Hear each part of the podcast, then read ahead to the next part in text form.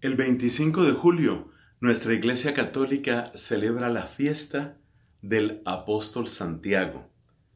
Recordemos que hay dos apóstoles de Cristo que llevan el nombre de Santiago.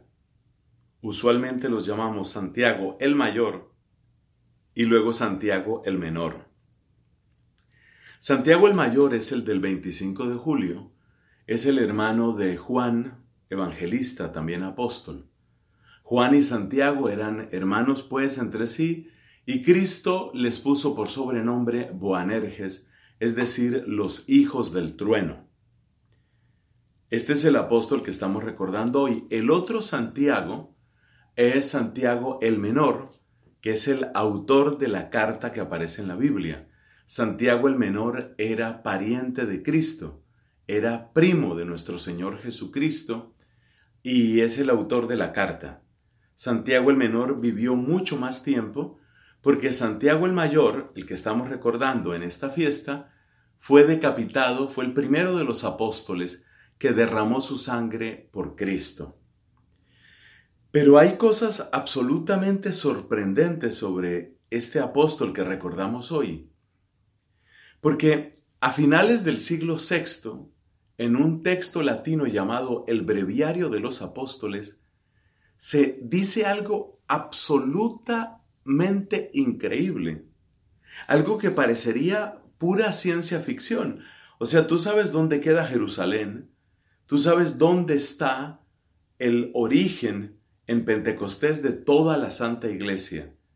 Y resulta que esta obra, que es de finales del siglo VI, fíjate la fecha que estoy dando, más de 1500 años, esta obra o cerca de 1500 años, esta obra habla de la predicación del apóstol Santiago en España. El recorrido que se supone que hizo el apóstol Santiago en España, que en esa época se llamaba Hispania, era provincia romana, es un recorrido muy extraño que llega hasta el norte España y luego va hacia el este, donde se supone que el apóstol se encuentra en lo que hoy es la actual Zaragoza, se encuentra con una visión de la Virgen María. El lugar donde se le aparece la Virgen María al apóstol es sobre una especie de columna, un pilar. Y por eso tenemos la fiesta de Nuestra Señora del Pilar. Recuerda ese acontecimiento. O sea, todo esto parece ciencia ficción. Y después el apóstol, después de esa visión que tiene con la Virgen, él termina su recorrido por España, baja al Mediterráneo, se devuelve a Palestina y muere decapitado. Cuando te pones a pensar en las distancias de aquella época, cuando te pones a pensar en el recorrido que hizo por España y en que regresa donde es decapitado por Herodes, básicamente ¿por qué? Pues porque estaba incumpliendo la prohibición de predicar el cristianismo, predicar la fe cristiana. Cuando te encuentras con todos esos datos, pues eso parece absolutamente inaceptable, parece absolutamente increíble. Pero luego resulta que hay una serie de datos históricos que incluyen un obispo un santo ermitaño, una anacoreta, un rey de Asturias y un papa. O sea, todo esto, por supuesto que es asombroso, pero no por el hecho de que sea extraño y asombroso lo vamos a negar. Esa no sería una mente científica, si es que vamos a utilizar los criterios de la ciencia. Por ejemplo, en la ciencia, en la ciencia misma, se encuentran fenómenos que uno podría decir son inexplicables, son muy difíciles de entender. ¿Qué tal esto, por ejemplo, que nos dice la teoría de la relatividad de Einstein, la teoría general de la relatividad, que habla de cómo la luz se curva allí donde hay objetos masivos? Es decir, que un planeta, por ejemplo, pero todavía más grande, una estrella, puede curvar la luz eso, eso nadie se lo cree. Pero es que la realidad muchas veces desborda nuestras expectativas y desborda nuestras predicciones. Bueno, ¿y quién es ese obispo? Y es Anacoreta. El obispo se llamaba Teodomiro. Y durante mucho tiempo se creyó que era un nombre inventado. Mucha gente ha atacado esta historia del apóstol Santiago, pero resulta que los datos que se van recogiendo en la historia lo que hacen es confirmar la devoción de la gente y aquí es donde entra el obispo Teodomiro. Teodomiro fue avisado por una anacoreta que se llamaba Pelayo.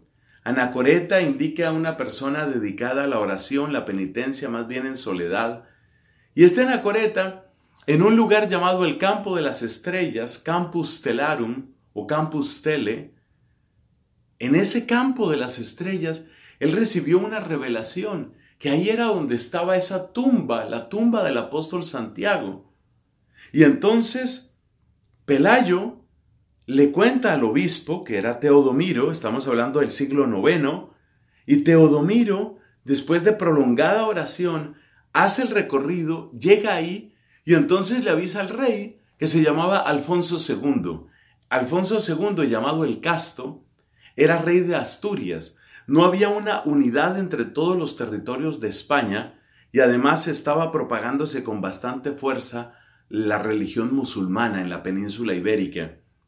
Alfonso II el Casto es el primero que hace peregrinación para llegar a la tumba de Santiago. Y podemos decir que con Alfonso II, ya en el siglo IX, se inaugura esa tradición hoy mundialmente conocida de hacer peregrinación para ir a la tumba del apóstol. Muere el apóstol Santiago en Jerusalén y luego dos discípulos de él, Teodorico o Teodoro y Atanasio, dos discípulos de Santiago, llevan el cadáver para que repose en España. Todo esto, repito, parece muy extraño, todo esto parece difícil de aceptar, pero las excavaciones han ido dando razón. Por ejemplo, cuando se encuentra la tumba, se encuentran los restos de tres, eh, de tres varones. Y, y en esa tumba, pues se ve que falta un hueso. Hay una parte de uno de los cadáveres, uno de los esqueletos, presenta la falta de un hueso. Y lo interesante es que en un lugar de Italia, desde tiempo inmemorial, se veneraba un hueso que se decía que era del apóstol Santiago. Por eso te digo, son, son misterios, son cosas realmente sorprendentes. ¿Quién podría lograr esa coincidencia? Que en Italia se venere un hueso como del apóstol Santiago y luego se encuentra un esqueleto al que le falta exactamente ese hueso en la actual Galicia, en Santiago, lo que hoy es Santiago de Compostela. Esas son las maravillas que a través de la arqueología y a través de la historia nos ponen a pensar y nos van llevando a una conclusión. Y si Dios ha querido darle una señal tan especial a este pueblo español, de su presencia, de la obra del Evangelio, del amor, de la cercanía de los apóstoles, ¿no estaría esa presencia providencial de Dios no estaría detrás tal vez de lo que hemos visto muchas veces, quiero decir, de cómo hay una fuerza especial en España. O sea, ponte a contar cuántos santos hay en España. Desde los muy antiguos, incluyendo mártires, hasta otros más recientes. Es la tierra de Santo Domingo, es la tierra de Teresa de Jesús, es la tierra de Juan de la Cruz, es la tierra de Francisco Javier, es la, es la tierra es la tierra de Monseñor Escribá de Balaguer, es la tierra de los mártires de la guerra civil. Esa fuerza del Evangelio en España no tendrá que ver con esa primera semilla de evangelización y con las oraciones de este santo apóstol y mártir. Es un tema que, que no debemos descartar. Yo personalmente no tengo dificultad en admitir la bendita providencia de Dios y lo mucho que ha regalado con amor a España. No tengo dificultad en admitirlo.